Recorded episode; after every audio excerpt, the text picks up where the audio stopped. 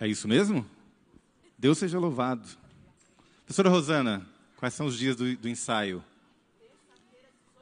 Publicamente, publicamente estou clamando por uma vaga para minha filha. Eu duvido que você vai negar. A gente vai lá conversar depois, tá? Parabéns pelo trabalho. Muito bom. Boa noite a todos.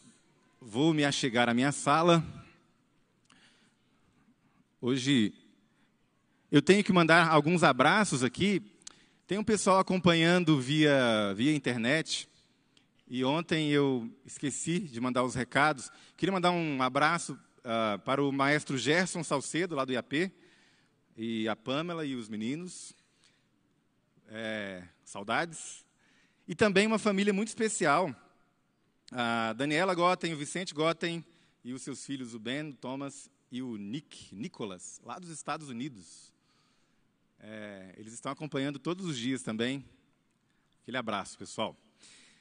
Ah, também devo cumprimentar hoje os amigos e familiares lá do Pará. Eu menciono o Pará quase todo dia. E alguém ousou fazer a piada: é, açaí tem gosto de terra. Meu amigo, você não tem noção do perigo ao mencionar isso perto de um paraense. Né? Não faça isso. Pode até ter gosto de terra, desde que seja da terra prometida. Aí pode ser. Terra Santa. É, se você não provou e não gostou, prove de novo, você não provou direito. A culpa é sua. Hoje nós vamos continuar a meditação a respeito da, da figura de Jesus Cristo, Filho de Deus, no Evangelho de Lucas. Mas aí eu quero começar lendo para você um trecho de um livro que tem tocado muito ao meu coração. É um livro antigo, Confissões, Agostinho de Hipona. Vou sentar aqui na minha sala para ler melhor. Ah, esse livro, ele é uma série de mensagens, né? Existem trechos parecidos com versículos. E eu vou ler um desses trechos para você.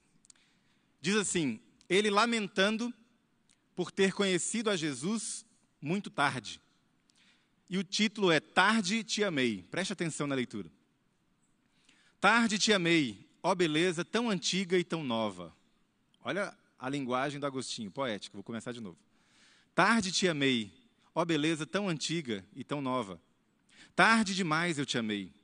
Eis que habitavas dentro de mim e eu te procurava do lado de fora. Eu, disforme, lançava-me sobre as belas formas das tuas criaturas Estavas comigo, mas eu não estava contigo. Retinham-me longe de ti as tuas criaturas, que não existiriam se em ti não existissem. Tu me chamaste e teu grito rompeu a minha surdez. Fulguraste, brilhaste e tua luz afugentou a minha cegueira. Espalhaste a tua fragrância e respirando-a, suspirei por ti. Eu te saboreei e agora tenho fome e sede de ti. Tu me tocaste, Senhor, e agora estou ardendo no desejo da tua paz. Isso poderia descrever a nossa experiência, não? Experiência de muitos de vocês. Eu não poderia descrever a minha experiência assim, porque eu sou adventista desde que me entendo por gente. Sou cristão desde que me entendo por gente, batizado aos 11 anos. Não tive experiências tão dramáticas é, no lamaçal do pecado, mas me considero um pecador regenerado também, assim como você. Mas me parece que ah, nascer em berço cristão é uma bênção, é uma bênção. Mas me parece que às vezes a gente se torna um pouco cínico. Concorda? A familiaridade, ela pode gerar desprezo.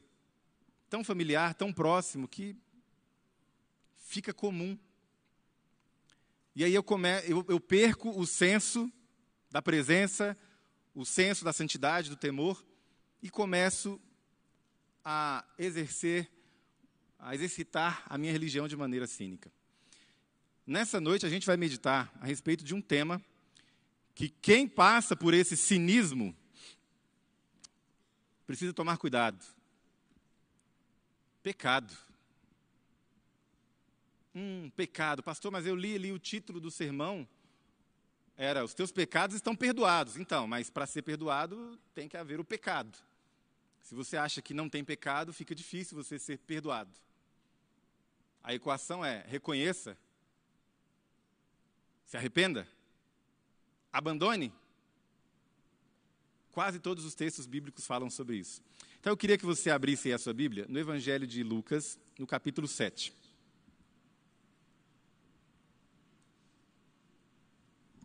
É uma história bem conhecida. Jesus sendo ungido por uma mulher pecadora. Versículo 36. Lucas 7, 36. Diz assim a palavra do Senhor: Convidado por um dos fariseus para jantar, Jesus foi à casa dele e se reclinou à mesa. Ao saber que Jesus estava comendo na casa do fariseu, certa mulher daquela cidade, uma pecadora, veja, é Lucas descrevendo. Uma mulher pecadora trouxe um frasco de alabastro com perfume. Se colocou atrás de Jesus a seus pés, chorando começou a molhar-lhe os pés com suas lágrimas. Depois os enxugou com seus cabelos, beijou-os e os ungiu com perfume. Então imagine a cena, exercício de imaginação. Imagine uma mesa bem baixinha, talvez da altura dessa ou mais baixa um pouco, e os convidados sentados no chão, com algumas almofadas assim embaixo do braço e com as pernas de lado. Era assim, ok? Então, por isso que a cena descreve dessa maneira, que a mulher chegou-se atrás de Jesus, aos seus pés. Então, Jesus está aqui sentado, virado para lá, os pés dele estão para cá. E ela chegou aqui, Jesus olhando para lá, e ela aqui atrás dele, e ela está ah, molhando os pés de Jesus e enxugando. Depois os enxugou com seus cabelos, beijou-os e ungiu com perfume. Verso 39. Ao ver isso, o fariseu, o dono da casa, aquele que havia convidado Jesus, disse a si mesmo, detalhe importante, ele disse a si mesmo, ele não falou em voz alta isso. Se esse homem, Jesus, fosse profeta, ele saberia quem está tocando nele e que tipo de mulher ela é, uma pecadora. Ninguém percebeu porque ele não falou isso, ele falou de si para si. Mas Jesus tem a capacidade de ler os pensamentos. Então Jesus lhe disse: Simão, tenho algo a te dizer. Diga, mestre. Dois homens deviam a certo credor, um devia 500 denários, outro 50. Detalhe: um denário é o salário referente a um dia de trabalho. Um devia 500, outro 50. Nenhum dos dois tinha é, dinheiro para pagar. Por isso, ele perdoou a dívida dos dois. Pergunta: qual dos dois o amará mais? E vem a resposta de Simão: Eu suponho que aquele a quem foi perdoado a dívida maior. E Jesus responde: Você julgou bem. Em seguida, Jesus virou-se para a mulher e disse a Simão: Essa pergunta é extraordinária, meus irmãos. Simão, vês essa mulher? Claro que Simão vê essa mulher. Essa pergunta de Jesus, ela não é do nível ótico da coisa. Não tem a ver com, com a pupila, a íris, nada disso. É uma pergunta mais profunda. Simão, tu vês essa mulher? Você enxerga essa mulher? Ele olhava para a mulher, claro que ele via a mulher, mas ele não via como Jesus estava vendo. Jesus continua: Eu entrei na tua casa, você não me deu água para lavar os pés. Ela, porém, molhou meus pés com suas lágrimas e os enxugou com seus cabelos.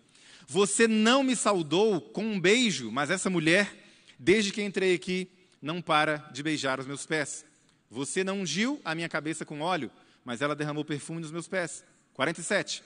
Portanto, eu digo: os muitos pecados dela lhe foram perdoados. Essa mulher, olha para mim, é aquela que devia 500 denários na história. A dívida era alta demais. Os seus muitos pecados foram perdoados. Pois ela amou muito, mas aquele a quem pouco foi perdoado, pouco ama. Mantenha a sua Bíblia aberta, olhe para mim novamente. Nós temos aqui um problema é, teológico, por quê? Esse texto, ele está ensinando sobre perdão? Sim, mas ele está ensinando também sobre outra coisa, a natureza de Jesus Cristo. Quem é Jesus? Lucas faz essa pergunta toda hora, a gente está vendo desde sexta-feira. Quem é Jesus? Quem é esse que até o vento e o mar lhe obedece? Quem é esse? Quem é esse? Toda hora. Então, as histórias de Lucas, elas têm várias funções. Uma delas é responder quem é Jesus. O aspecto cristológico dessa história é só Deus perdoa pecados. Só Deus perdoa pecados. Jesus está perdoando uma mulher longe do serviço do templo. Jesus está perdoando uma mulher pecadora a parte do ritual do templo, sem o trabalho dos sacerdotes e levitas. E por isso a reação é assim, ó. Então Jesus disse a ela: Seus pecados estão perdoados. Os outros convidados começaram a perguntar. Que pergunta, meus amigos? Qual é a pergunta? Qual é a pergunta? Quem é esse? Novamente, quem é Jesus? Quem é esse que até perdoa pecados? Me parece que o problema da identidade de Jesus vai de Lucas 1 até o final. Quem é esse? Até a cruz. Quando ele morre, alguém vem e comenta: É, parece que verdadeiramente esse homem era justo. um problema de identidade. Será que Jesus é justo ou não? É justo ou não? O sol se escurece, a terra treme, cataclisma. Aí Jesus expira, morre. E aquele homem fala: É, a minha dúvida foi sanada, ele era justo mesmo. E aí, o último texto, Jesus diz à mulher: A tua fé te salvou. Vá em em paz. Está escrito em grego, Irene, mas o conceito é hebraico. O conceito é shalom, paz, paz perfeita, paz perene, uma paz que você não pode sequer descrever, a paz que excede todo o entendimento. O que aconteceria se alguém cometesse um crime no espaço? O que, que você acha? Imagine, alguém cometeu um crime no espaço entrou no foguete do Elon Musk e saiu da Terra e lá em cima a pessoa comete um crime. E o que acontece com essa pessoa? Como ela vai ser julgada? Aceito sugestões. Vai ser julgada segundo que lei? Onde cometeu o crime? Lá na Lua. Então volte para a Terra, você vai ser julgado. Hum, vou voltar para onde? Eu vou ser julgado de acordo com que lei? A lei da Lua? Hum? Existe um protocolo na NASA. Se você cometer um crime no espaço, fora da Terra, você vai ser julgado de acordo com as leis do seu país. O país de origem do criminoso vai determinar o julgamento. Interessante, não? Então a gente tem aqui uma mulher que é chamada de pecadora por Lucas, é chamada de pecadora por, Simão e até Jesus a considera uma pecadora, porque ele perdoa essa mulher. Mas esses conceitos de mulher pecadora, eles não são os mesmos. Especialmente o de Jesus e o do seu do, do dono da casa. Pelo padrão de quem essa mulher é considerada pecadora? Bom, pelo padrão bíblico, nós sabemos. O pecado, definição mais básica que a gente aprende no estudo bíblico. O pecado é transgressão da lei. Essa é uma das definições. Esse é um padrão. Vou te contar uma historinha bem rápida. Eu morei dois anos em Florianópolis. E eu morava na, no continente e tinha que atravessar a ponte para trabalhar no centro de Florianópolis. Eu era pastor ali da, do Colégio do Centro, KFC. Trânsito pesadíssimo. Muitas vezes cheguei atrasado. Até que um dia eu resolvi me aventurar. Bom, eu vou chegar atrasado mesmo, vou tentar uma alternativa. Peguei uma outra via, fluindo muito mais, e aí eu percebi que aquela via por onde eu sempre ia era paralela. E eu raciocinei assim, eu acho que vai chegar no mesmo ponto. Mas em algum momento, para pegar a ponte, eu vou ter que virar à direita para voltar para aquela via engarrafada. E aí fui olhando, olhando, olhando uma rua deserta, entrei já caí em cima da ponte. Economizei ali uns 20 minutos. Me senti um gênio. Falei, ah, os manezinhos da ilha não conhecem esse trajeto. É preciso vir um mineiro para descobrir, reinventar a roda aqui em Florianópolis.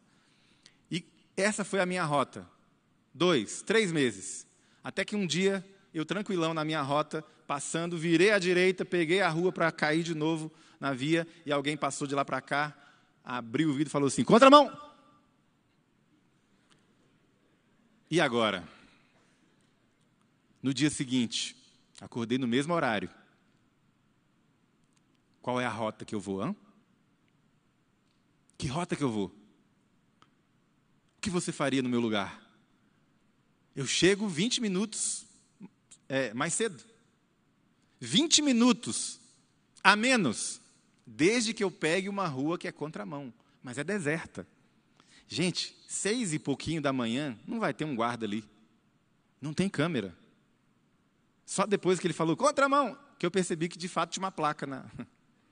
E eu percebi que todos os carros parados estavam de lá para cá, nunca daqui para lá. E se eu entrar, se houvesse, preste atenção, se houvesse uma câmera me mutando todos esses dias, seria injusto comigo isso? Sim ou não? Ó, quem falou não, quero distância de você. quero o meu galho. Óbvio que não seria injusto, de fato não seria. A placa está lá, eu estou com pressa, nunca vi a placa. Alguém me avisou. No momento em que alguém me avisou, eu perdi uma condição que é a condição de muito, muitos seres humanos no planeta Terra. A condição de não saber, de estar na, na ignorância. O pecado cometido na ignorância. O pecado que não é o pecado de mão erguida. O pecado que não é o pecado de rebelião. Existem palavras diferentes do Antigo e do Novo Testamento para o pecado. Existem tipos de pecado. Qualquer pecado te deixa fora do céu. Mas há pecados e pecados, sim, há.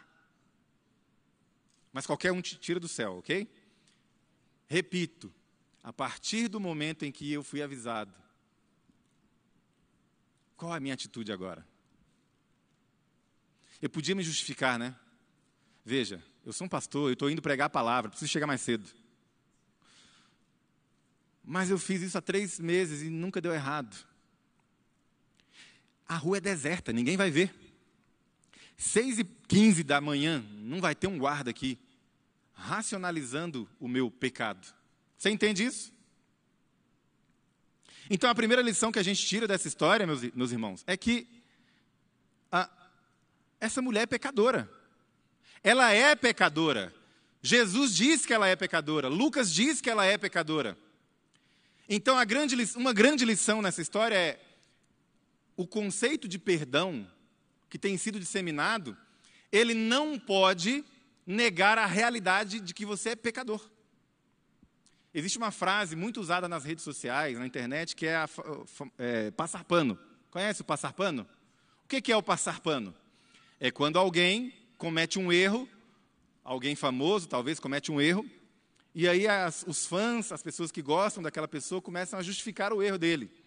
E aí alguém fala: para de passar pano, né? Você está passando a mão na cabeça dessa pessoa, ela errou.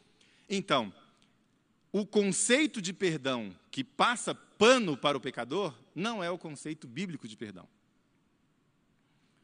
Vocês cantaram muito tempo aqui o que encobre a transgressão, na verdade, isso é um texto bíblico, né? O que encobre a transgressão nunca jamais prosperará.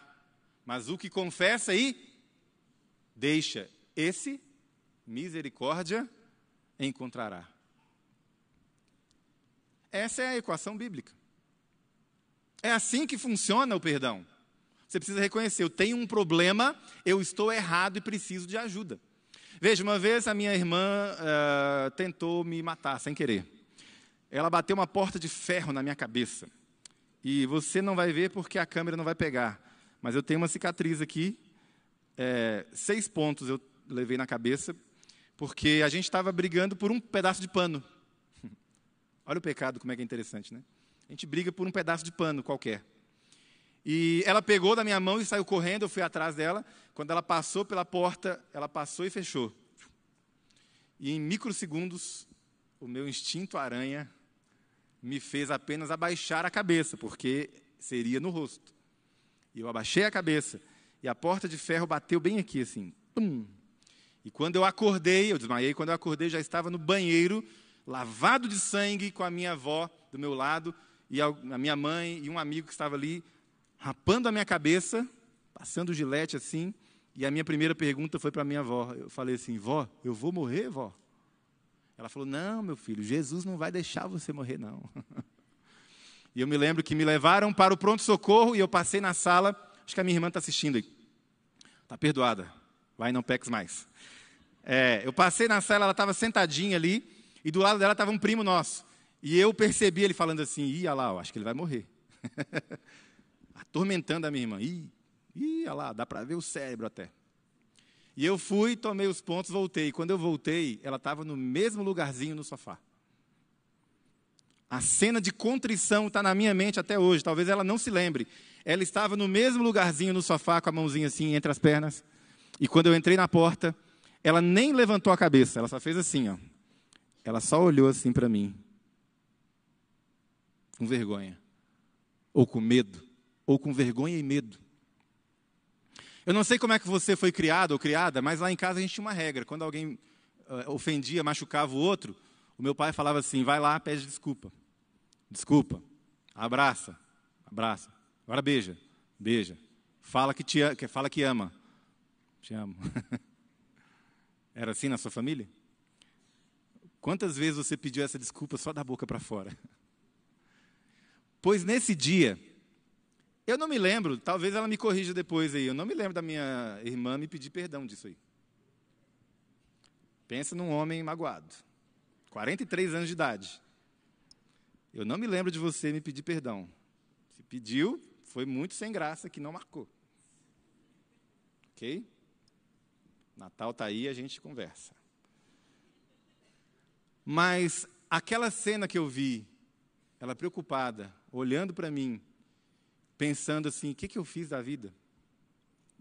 Aquilo para mim foi um pedido de perdão, genuíno. Para mim, ali estava arrependimento, para mim, ali estava, naquele olhar, desculpa. Não era isso que eu queria fazer. Eu só queria bater a porta de leve. Num outro momento, ela, eu pedi uma faca, ela me entregou a faca com um corte. Quando eu segurei, ela puxou. Acho que a minha irmã tem algum problema, né? Vocês perceberam? Acho que vocês perceberam que eu tive esse vislumbre aqui agora, pensando isso. Eu acho que foram duas tentativas de. Deixa eu ler para você o texto de novo. Olha aqui, ó. Você não ungiu a minha cabeça com óleo, mas ela derramou perfume nos meus pés. Portanto, eu digo: os muitos pecados dela lhe foram perdoados. O que está acontecendo aqui, gente? Essa mulher falou alguma coisa com Jesus? O que, que sai da boca dessa mulher? O que está registrado na sua Bíblia? Na minha não tem nada. O que saiu da boca dela? Ela falou assim: Jesus. Mas ela fez alguma coisa, não? A atitude dela demonstrou. E aí eu preciso conversar com você. A gente se arrepende, confessa e deixa. Arrependimento, metanoia, é mudança. É mudança de rota. Eu estou indo para cá, eu paro, eu reconheço que estou indo na direção errada, eu dou meia volta e eu falo, agora eu vou na direção correta. Arrependimento só falado não é remorso, gente. Arrependimento é mudança de vida. E Ellen White menciona que Toda, todas as ordens de Deus são promessas.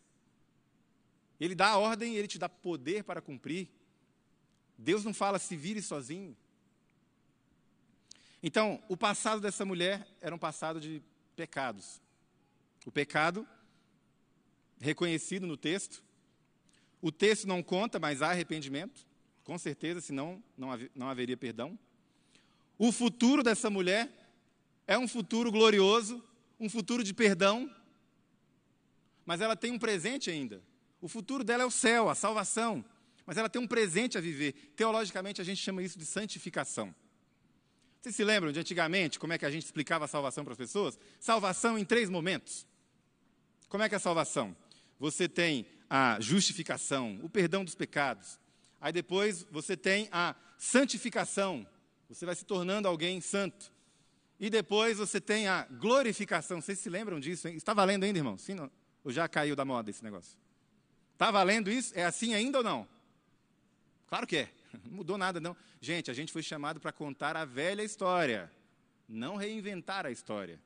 Conta-me a velha história, velha e feliz história. Pregadores não são chamados para inventar moda.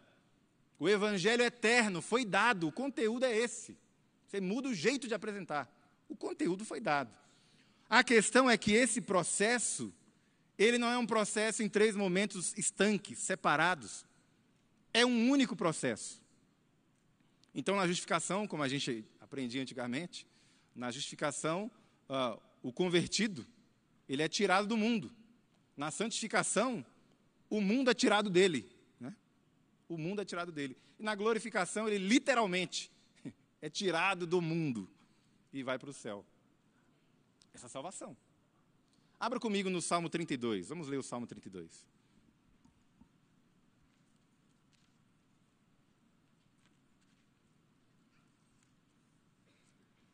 Esse, esse é um salmo que resume o que eu quero que você leve para sua casa hoje.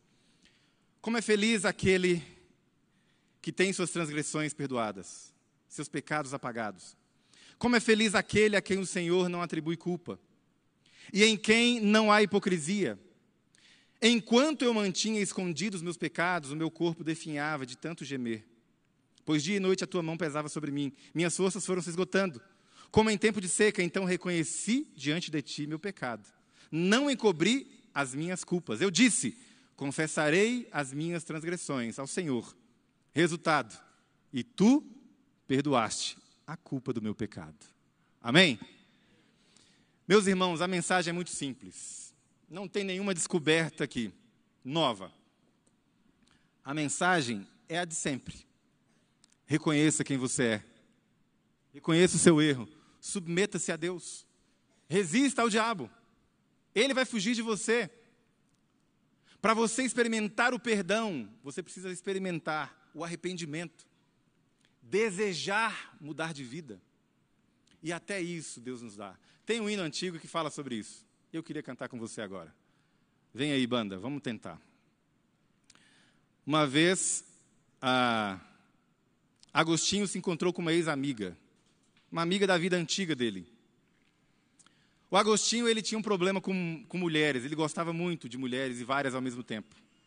Mas ele se converteu, mudou de vida e um dia andando por ali, ele se encontrou com essa antiga amiga e ela, de maneira espalhafatosa, cumprimentou ele. Ei, olha eu aqui e tal. E ele ficou parado e ela se aproximou e falou: Vou usar o, a linguagem moderna, tá? Ai, Agostinho, não está me conhecendo mais? Sou eu, a fulana. E ele respondeu: Você pode ser você, mas eu não sou mais eu. Essa é a experiência daquele que se arrepende, confessa, deixa. Essa é a experiência do perdão. Não há perdão sem submissão. Não há perdão sem submissão. É, esse hino, pode, pode dar o tom aí, só para eu pegar o comecinho aí. É, é um hino que você conhece. A gente canta isso sem, sem a letra, mas vai ter a letra para você. Mas eu quero que você preste atenção no que você vai cantar, tá? Ó, submissão. Se eu cometer um crime fora da terra, qual é o padrão? O padrão é da sua verdadeira nacionalidade. A sua verdadeira nacionalidade é do reino de Deus, então o padrão é dele. Dizem que o momento em que o crente mais mente é na hora do louvor, porque ele promete coisas para Deus que ele não cumpre, então cuidado. Vamos lá?